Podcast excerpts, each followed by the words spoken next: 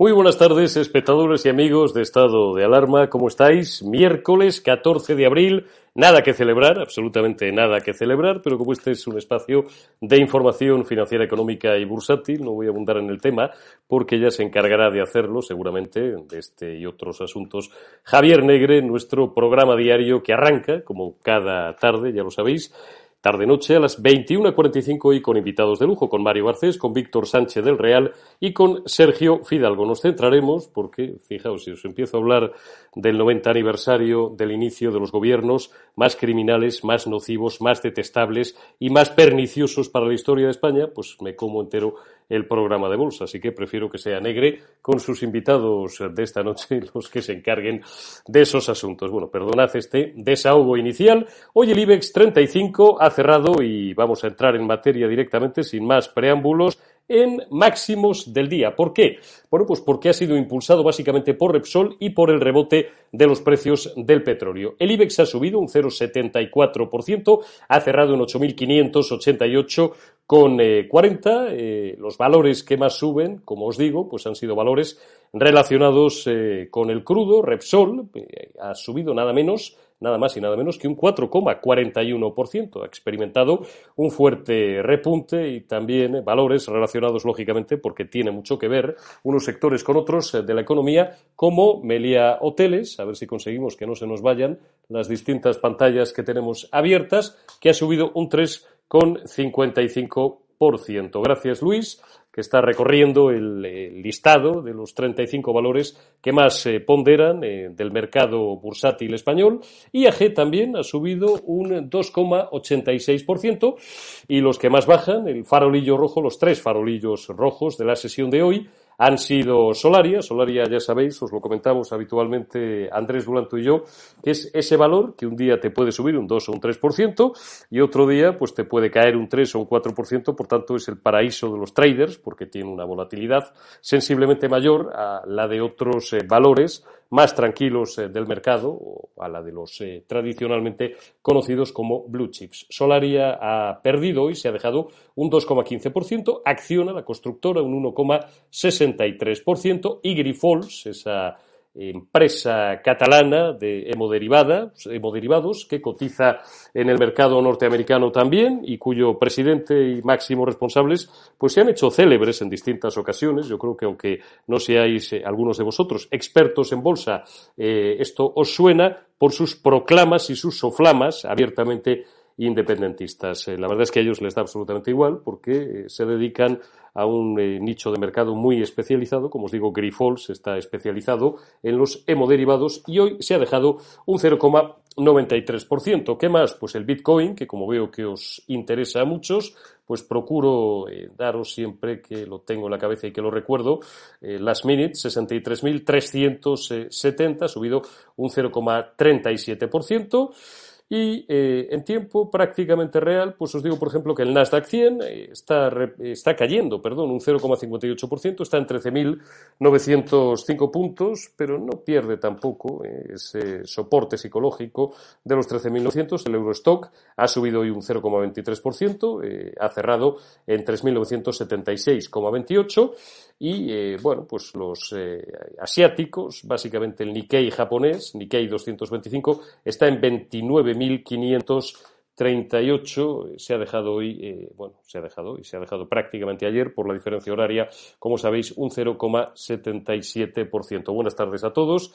Buenas tardes, Alma. Ahora paso a charlar un poquito contigo y con quienes tengáis a bien iros eh, y la gentileza de iros incorporando a nuestra escucha, eh, a nuestro visionado y a nuestro chat también, a nuestro Twitch. Eh, y si tenéis alguna pregunta, ya sabéis que procuramos interaccionar lo máximo posible con vosotros. Continúo de momento resumiéndos un poco la sesión de hoy. Os decía que el IBEX ha cerrado en máximo, impulsado por Repsol y por ese rebote del petróleo. Y os contábamos ayer, y os reitero hoy, y os doy algunos datos más, que este miércoles y esto va a ser así también durante mañana y pasado, comenzaba la temporada de presentación de resultados en Estados Unidos, básicamente de las grandes gestoras, de los grandes bancos de inversión, de las grandes manos fuertes que mueven el eh, mercado, eh, esas principales novedades que afectan a la sesión de hoy y que afectarán en las próximas horas y que llegaban este miércoles desde Estados Unidos unidos. Perdona que vaya un poco al ralentí, pero tengo muchas pantallas abiertas y no sé qué le pasa hoy al segundo ordenador que tengo delante y, a la tablet, que también me apoyo en ella, que van un poquito, eso, al ralentí, van un poquito más lentos, comparto esto con vosotros, porque somos casi como una, como una gran familia. Eh, el consenso de los analistas eh, ven, vuelvo un momento al IBEX, eh, y os recuerdo ese dato que ha cerrado en 8.588. Os recuerdo, eh, os bueno, cuento, que tiene ahí un soporte en los mínimos que marcó en marzo, esos 8.274 puntos, y tiene una resistencia eh, al alza de corto plazo en los máximos anuales que ha marcado eh, en el interanual y que están en los 8.740 puntos. Esto en Roman Paladino, ¿qué quiere decir para los que no estéis eh, excesivamente versados en análisis técnicos? Bueno, pues que el consenso normalmente de los traders, de los analistas y de los inversores eh, siempre se mueve o apunta o se conduce a que con eh, la ruptura de esa resistencia, en este caso de los 8.740 puntos, pues sería un momento de estar largo en el mercado, sería un momento de estar comprado, tanto en, los distintos valores, en distintas acciones, como en índices, eh, si manejáis el mercado de futuros, otro tipo de productos financieros. Tenéis también el, todo un mundo por ahí de ETFs y, de cosas que exigen un apalancamiento y para las que yo siempre recomiendo precaución y saber un poco en dónde se está metiendo uno, porque es muy bonito, eh, con solamente un 35 ciento del capital, tener eh, la opción de ganar o de perder, claro, lo que supondría un, un 100%, pero claro, el apalancamiento es muy peligroso para eso. Si se violaran, en cambio, esos eh, soportes, porque también os recuerdo que, y seguimos desde el punto de vista del análisis técnico, eh, lo que sí, si os cogéis la gráfica del IBEX, de los últimos meses, eh, que aquí no se ven muy bien las cosas como son porque lo tapa la pastilla central, gráficos, por cierto, cortesía de bolsas y mercados españoles, pero eh, ya os digo yo que la gráfica, y además si, os fijáis en los canales, va marcando en los últimos meses máximos decrecientes y mínimos crecientes. ¿Qué quiere eso decir? Bueno, pues que la tendencia, por lo menos, si no de cortísimo plazo, para los que se dedican al trading rabioso del, puro intradía, o de entrar hoy y salir mañana, y varias veces o muchas veces a lo largo de la semana, marca una tendencia de momento inequívocamente bajista. Por tanto, tened eh, en mente esos niveles, por debajo los 8.274, por encima los 8.700 40. Si se superaran esos 8.740, prácticamente todos los analistas técnicos y los operadores de mercado a los que escuchéis os dirán que la siguiente resistencia son los 9.000 puntos. Es decir, que el IBEX tendría camino libre nada más y nada menos que 260 puntos. Esto para quien esté eh, metido en el mercado de futuros, puede, y si está apalancado, puede ser eh, mucho dinero. De los 9.000 puntos, de superarse esos 9.000 puntos en los próximos días, en las próximas semanas o en los próximos meses, pues eh, seguiría habiendo a su vez vía libre hasta los 9.600 puntos. El euro hoy se ha apreciado un 0,17%, se cambia con el dólar en un en una paridad, eh, en un par de 1,1966 y el petróleo, como os vengo diciendo desde que he comenzado a hablar, sube un 4% hasta los 66,25 dólares, que es el precio del Brent, el barril de referencia en Europa, y los 62,75 dólares del West Texas. Oro y plata, que sé que también os interesa, pues oro y plata hoy han caído. ¿Por qué han caído? Bueno, pues porque, como normalmente siempre os decimos, eh, suele guardar una correlación inversa con eh, la renta variable y, bueno, pues si la renta variable, luego os hablaré también de la fiesta que continúa en Estados Unidos, pues tiene una tendencia, o por lo menos eh, en una jornada cerrado con sesgo alcista, como es el caso, pues oro y plata se resienten, en mayor o menor medida, 1.738 dólares la onza de oro y 25,44 dólares la plata. Importante también el dato, os hablaremos eh, con mayor profusión, de los bonos, en este caso la rentabilidad de los bonos americanos, eh, una referencia también importante tanto para las manos fuertes como para los pequeños y medianos inversores. El eh, bono americano a 10 años sube ligeramente hasta el 1,64% y el bono español a 10 años sube también hasta el 0,4%. Os decía, voy a mirar un momentito mientras eh, me carga la información de Goldman Sachs, una de las eh, grandes eh, manos fuertes del mercado, que presentaban hoy resultados. He hecho un vistazo al chat, con vuestro permiso, he hecho un vistazo a los dos chats. Al chat privado, fenomenal, gracias Luis, que mantengo con Luis Aranda, que es nuestro realizador. saludos a todos, Susana, Antonio, Alma de la Cruz, como digo, continúo contándos esa eh, bueno, pues recua de resultados que comenzaban a presentarse hoy y que se mantendrán hasta el viernes. Goldman Sachs, eh, el banco de inversión más importante del mundo, ha presentado un beneficio neto de 6.840 millones de dólares, lo que implica un beneficio por acción de 18,60 dólares. En términos porcentuales, que a lo mejor os eh, da una mayor claridad sobre el asunto, deciros que la cifra supera en 8,60 63 eh, dólares las previsiones del consenso. Os decía en términos porcentuales y os he dado otro dato. Eh, estaríamos eh, hablando, pues, aproximadamente, pues fíjate, de, casi un 40% por encima del eh, consenso de las eh, principales, de la media de, los principales, de las principales prospecciones de las casas de análisis. Los ingresos de Goldman Sachs se han disparado un 102% hasta los 17.700 millones de dólares, que es eh, una cifra superior en 5.000 millones a las previsiones del mercado. Bueno, todo esto, como os podéis imaginar, pues lo han acogido con fiesta y risas en en los parques neoyorquinos, el rendimiento anualizado sobre su capital contable ordinario promedio. No me voy a poner excesivamente técnico, ¿eh? lo, voy a dejar aquí en este nivel. El ROE, que se conoce como ROE, fue del 31,0% y el rendimiento actualizado sobre el capital contable como un tangible promedio fue del 32,9%. Bueno, baste que sepáis que son unas cifras absolutamente impresionantes para cualquier banco. Eh, tengo aquí unas declaraciones de David Solomon, que es el presidente y el CEO de, Goldman Sachs, de esta gran entidad, eh, probablemente junto con BlackRock, la entidad más importante y la eh, más decisiva a la hora de mover eh, los distintos mercados de todos los parques mundiales, tanto desde el punto de vista de la renta variable, sobre todo en el caso de Goldman Sachs, como de la renta fija, en el caso de BlackRock y de Pinco también, ¿no? Eh, dice Solomon que han trabajado muy duro junto a sus clientes para prepararse para un mundo más allá de esta pandemia y para un entorno económico más estable. Eh, en fin, ese objetivo que a todos nos gustaría que estuviera ya eh, a cortísimo plazo, que pudiéramos ya tocar prácticamente con las puntas de los dedos, aunque hoy eh, pues ese jarro de agua fría de Johnson Johnson y de su filial Janssen, ya sabéis todos por la prensa generalista y por los informativos generalistas, lo que ha ocurrido, la paralización por esos seis casos entre siete millones que ya mm, tiene narices. Pero bueno, las autoridades americanas eh, han considerado oportuno suspender de momento la comercialización y eh, la implementación de, uy, no voy a decir la palabra, que si no los señores de esta plataforma a lo mejor se ponen bravos de esos remedios sanitarios y esto, pues lógicamente, claro, pues tiene un efecto negativo sobre las expectativas y la confianza que pueden tener tanto los inversores eh, bursátiles como todos los agentes económicos. ¿Podría esto mm, ralentizar la recuperación? ¿Podría esto hacer que la recuperación estuviera un poco más lejana? Pues veremos, veremos a ver.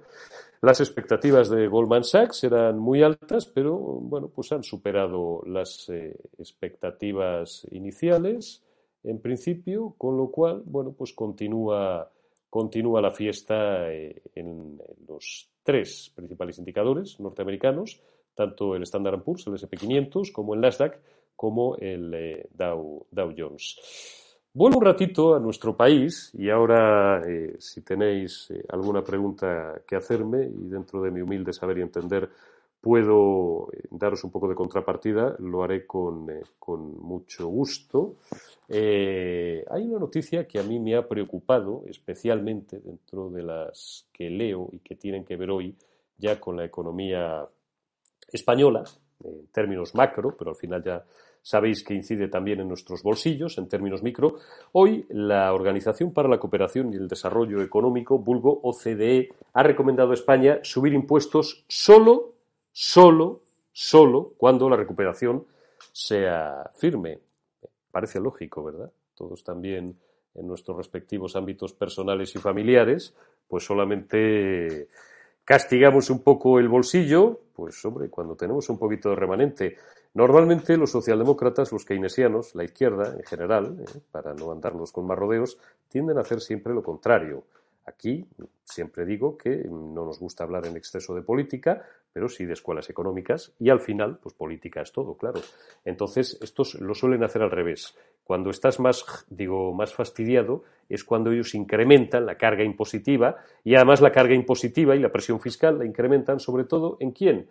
En las clases medias o medias bajas, porque ya sabéis que a partir de un determinado nivel de renta, no voy a caer en la trampa de decir qué nivel de renta, porque para los eh, individuos de Podemos todo el que ingrese más de 50 o 60 mil euros al año es rico, es un capitalista peligroso, es un tío que habitualmente se conduce por el mundo con puro y chistera y prácticamente hay que ir a por él, ¿no? Bueno, esto es un poquito más complicado, como sabéis, pero, y claro, la gente que nada tiene, desgraciadamente, o que para sobrevivir tiene que moverse en el mundo de la economía sumergida, pues también está exenta de estas cargas impositivas. ¿Quiénes son, quiénes somos los que estamos controlados, parametrizados, como los conejos cuando se ponen delante de la mirilla, por eh, ese estado depredador y por ese sistema, en muchos casos, de espolio fiscal llamado impuestos, los liberales eh, nos gusta contribuir a la caja común, claro. Lo que no nos gusta es que se despilfarre nuestro dinero y siempre que se nos argumentan desde posiciones ideológicas contrarias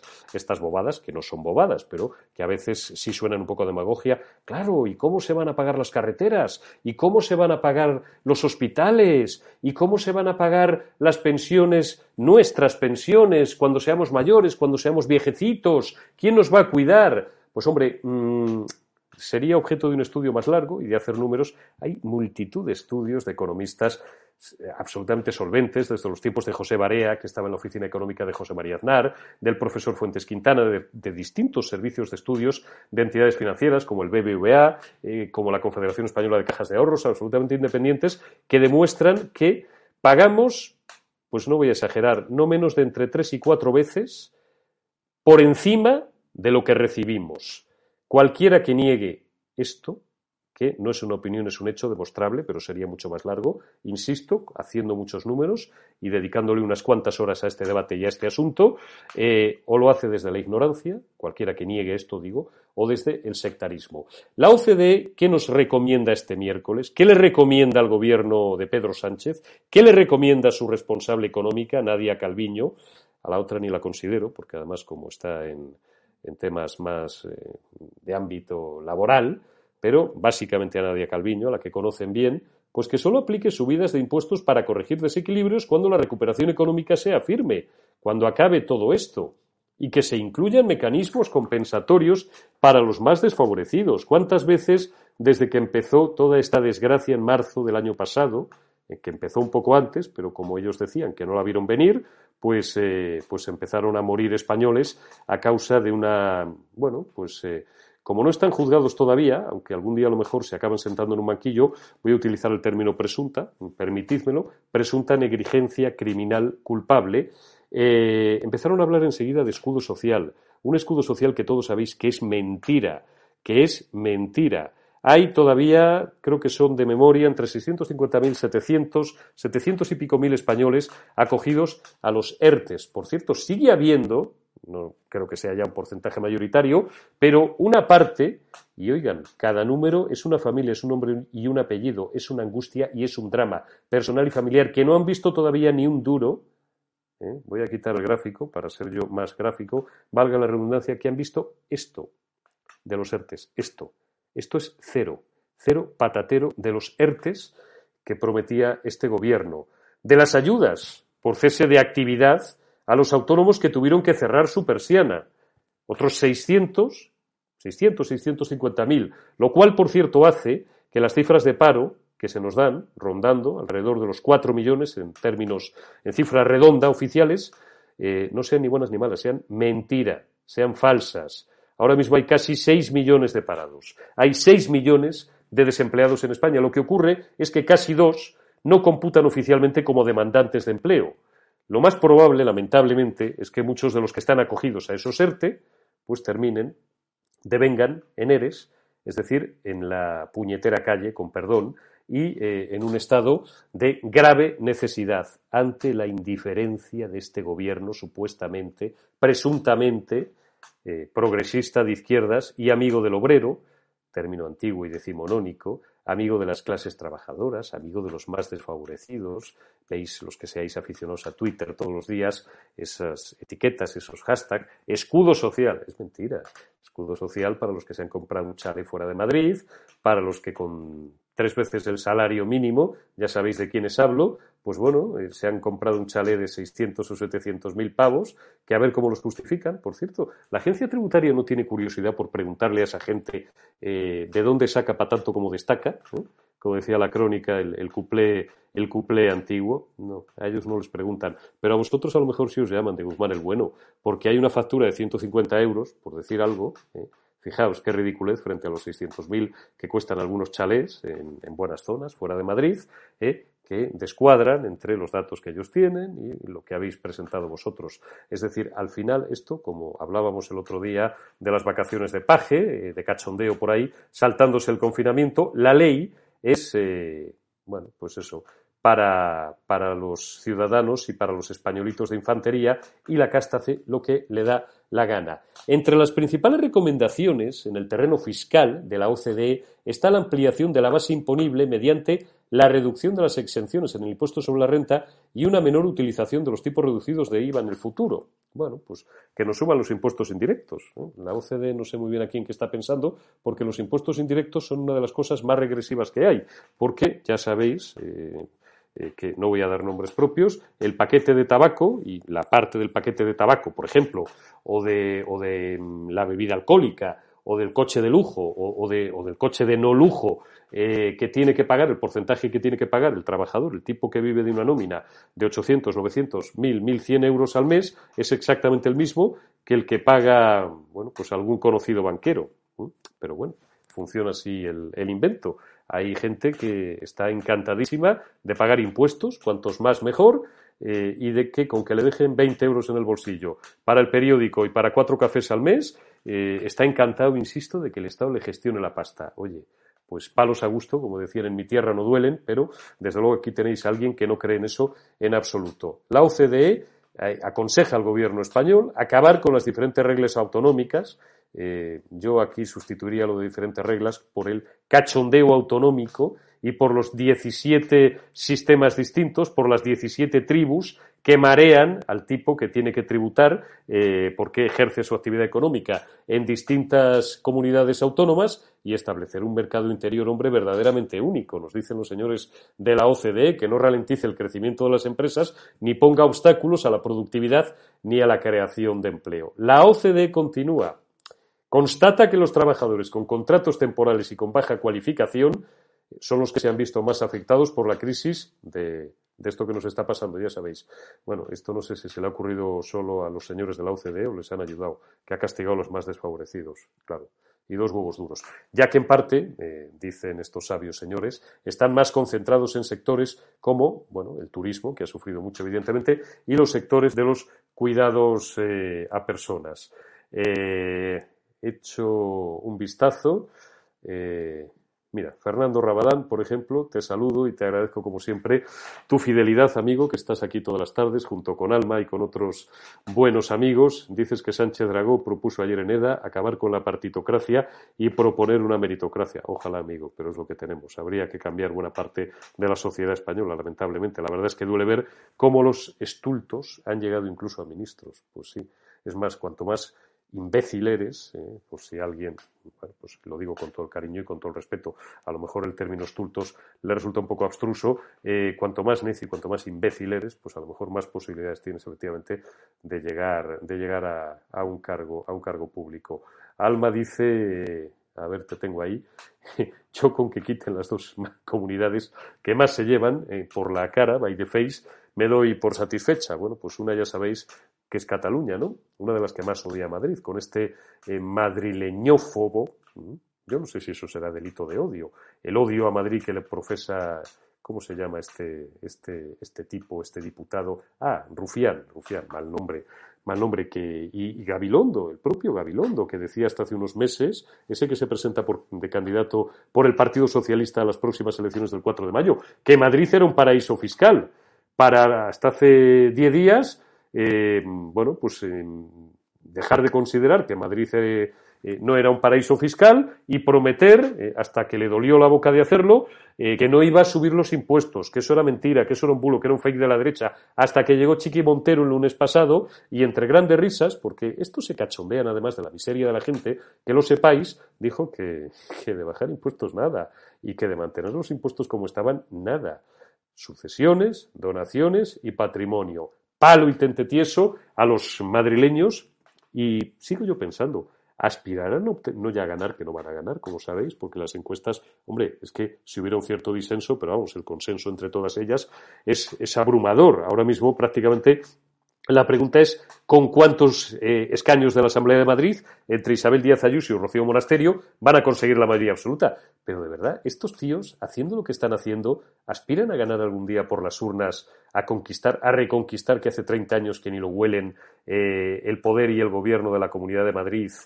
Bueno, la alcaldía de Madrid eh, la tuvieron cuatro años pero el gobierno de la Comunidad de Madrid, que es la comunidad más importante de España, porque A, alberga la capitalidad, B, es la que más factura y la que más aporta la caja común, lo cual no tiene ningún mérito porque, como las principales sociedades, eh, por si alguien no ha caído en, en, el detalle, tributan en Madrid porque tienen sus sedes centrales en Madrid, la mayoría de los grandes bancos, por ejemplo, pues lógicamente eso hace que la recaudación fiscal de Madrid sea, sea mayor, pero como bien han explicado en muchas ocasiones, tanto el consejero de Hacienda de la Comunidad de Madrid, como los distintos consejeros que en los últimos años lo han sido, como la actual presidenta Isabel Díaz Ayuso, como los anteriores responsables, por cada euro que, o por cada cinco euros, mejor dicho, que se recauda, y esto, insisto, vuelven a ser hechos, números, no opiniones, en la Comunidad de Madrid, solo uno se queda en Madrid.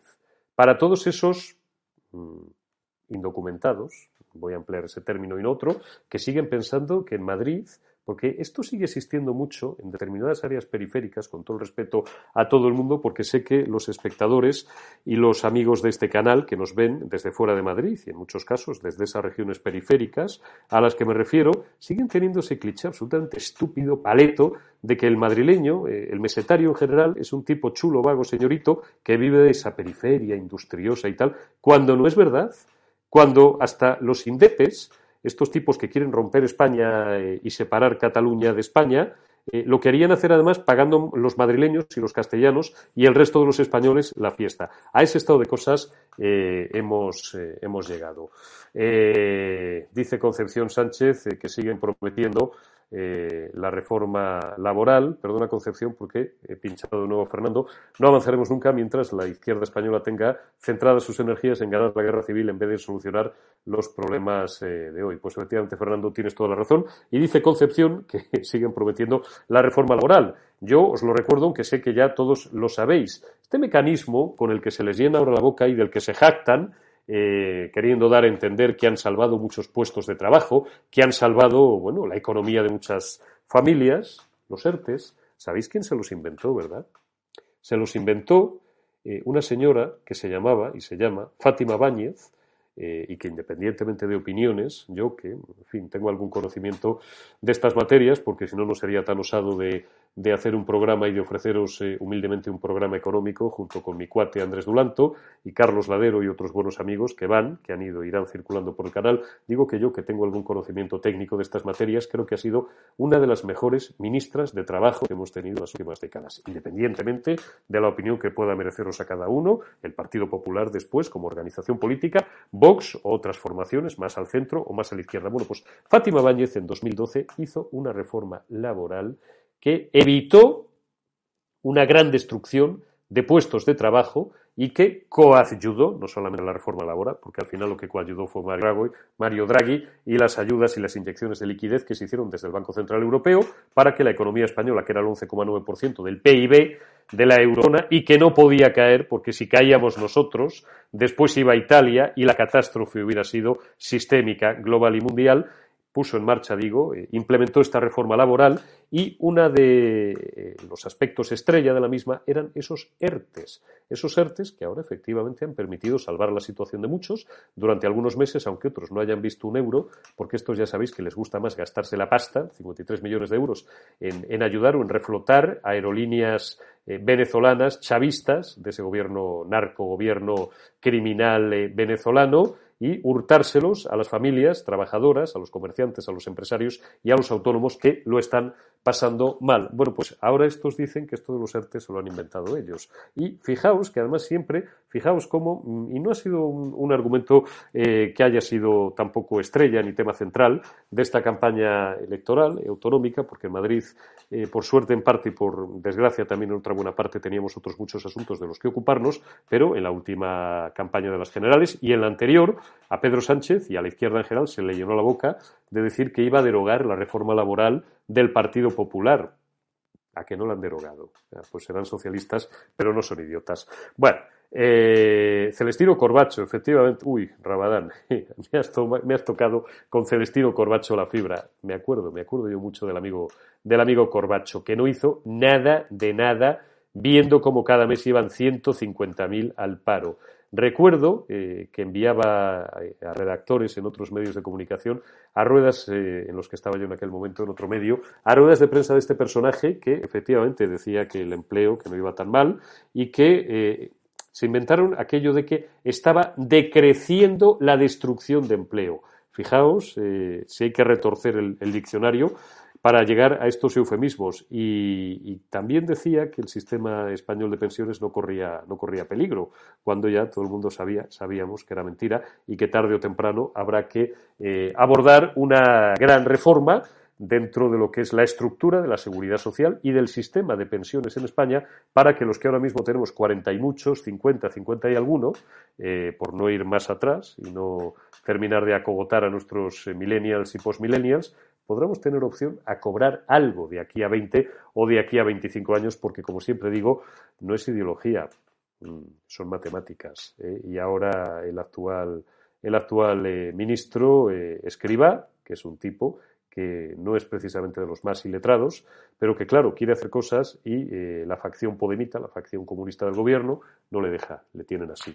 Pero bueno, eh, hoy no os he hecho demasiado caso y, os, pido, os pido disculpas. Gracias a ti, Concepción, eh, de verdad.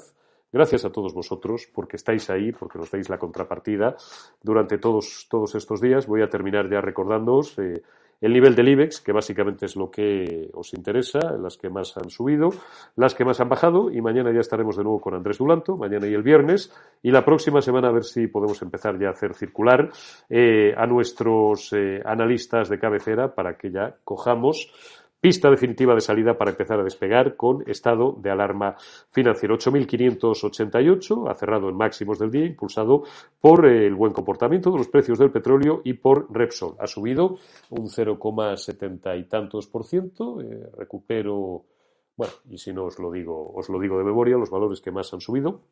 Os lo dije antes, han sido Repsol, han sido Meliá y ha sido también IAG, y entre los que más eh, se han dejado, eh, porque no tengo ya el gráfico, se me ha ido, pues eh, recordad que estaba Solaria, que se ha dejado un dos y pico por ciento, y la empresa catalana eh, que cotiza en los Estados Unidos de hemoderivados, Grifols, que se ha dejado un 0,93%. Recordad también que mañana y pasado continuaremos contándoos los resultados de los grandes bancos de inversión norteamericanos. Hoy ha sido el turno de Goldman Sachs, que ha presentado unos resultados muy por encima de las expectativas del mercado y que, bueno, pues ha por tanto, y, con ello, que continúe la fiesta y que los eh, niveles de los tres principales índices norteamericanos, de los índices directores del S&P500, del Nasdaq 100 y del Dow Jones, pues continúen en máximos históricos.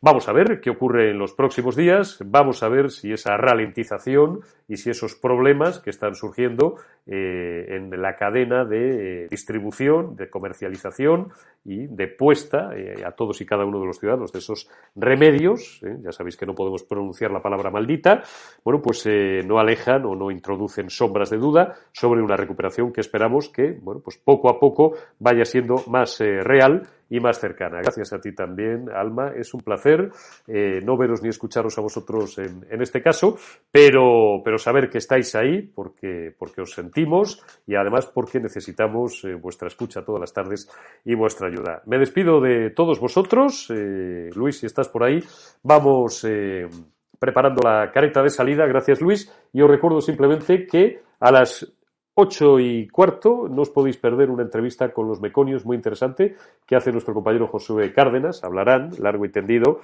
de la libertad eh, de prensa, de la libertad de expresión y, bueno, pues de, de las dificultades que nos sigue teniendo la plataforma esta, en la que dentro de muy poco esperamos ya eh, que, sea, que sea pasado, porque esperamos ya tener esa televisión de la que os va avanzando y os va contando novedades negre todas las noches. A las nueve, un interesantísimo reportaje de Cristina Seguí. A las 21 horas.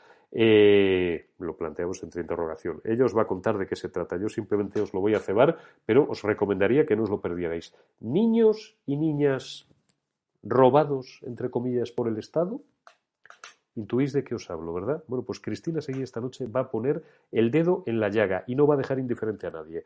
Eh, así que si no tenéis otra cosa que hacer a las nueve, si no lo podéis ver eh, por la noche, eh, consultar el link y echarle un vistazo, ese reportaje y a las 21.45, programa diario con Javier Negre y esta noche con Víctor Sánchez del Real, con Mario Garcés y con nuestro buen amigo Sergi Fidalgo, después un murciano cabronao con Hugo Pereira y terminaremos con Plus Ultra con Pioboa. Gracias por haber estado ahí, yo ya me despido de vosotros hasta mañana. Cuidaos mucho y no nos dejéis eh, ni, ni perdáis la sintonía de estado de alarma.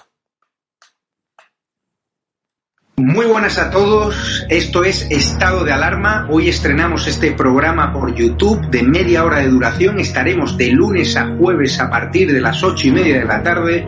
Y este programa nace porque al igual que tú estás cabreado con ese gobierno central que podría haber hecho mucho más contra el coronavirus que ya se ha llevado cerca de 3.500 personas por delante, ese gobierno que nos mintió, que nos dijo que solo iba a haber un contagio y que podría haber actuado antes, viendo la que estaba cayendo con la pandemia tanto en China como en Italia, pues hemos decidido montar esta plataforma de libre expresión ante los intentos del gobierno central de usar ahora los minutos de televisión pública que acaparan para lanzarnos desinformación y propaganda. Por eso desde aquí vamos a desmontar sus mentiras, vamos a daros la verdad y vamos a apoyar a los profesionales sanitarios, a la fuerza y cuerpo de seguridad del Estado y a esa población civil que vive confinada, que vive aislada y harta de ver al vicepresidente del gobierno saltándose la cuarentena hasta en tres ocasiones.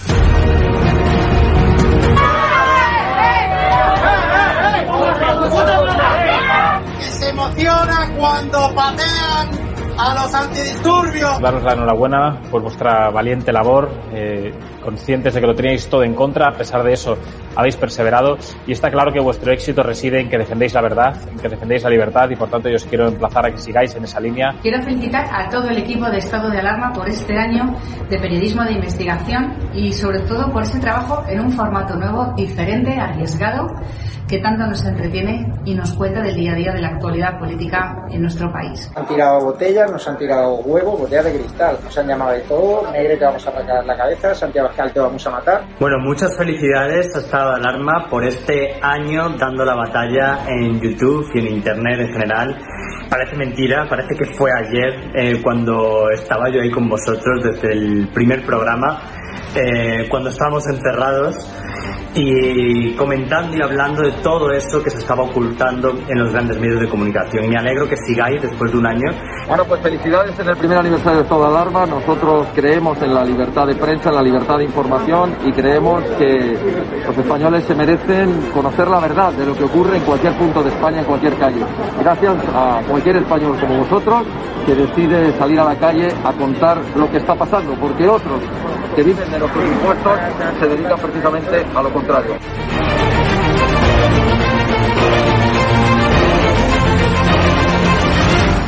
El presidente de Vox, Santiago Ascal, aquí en exclusiva con estado de alarma. Quiero saludar a mi amigo Javier Negre y a todo el equipo de estado de alarma por un nuevo año de éxitos y que sean por lo menos 10 más, que no os calléis nunca nada, que sigáis en la línea que estáis haciendo y como decimos en mi tierra, siempre fuertes, que vosotros tenéis tres cojones como nosotros. Saldremos los españoles. Con el paso del tiempo se acaba viendo la verdad. Muchísimas felicidades a Estado de Alarma por vuestro aniversario. Seguid defendiendo la libertad y un fuerte abrazo. Mm, solo puedo tener palabras de, de agradecimiento a Javier, eh, demostrar pues una vez más que cuando todo se pone difícil, cuando la gente dice que no puedes, ahí estáis.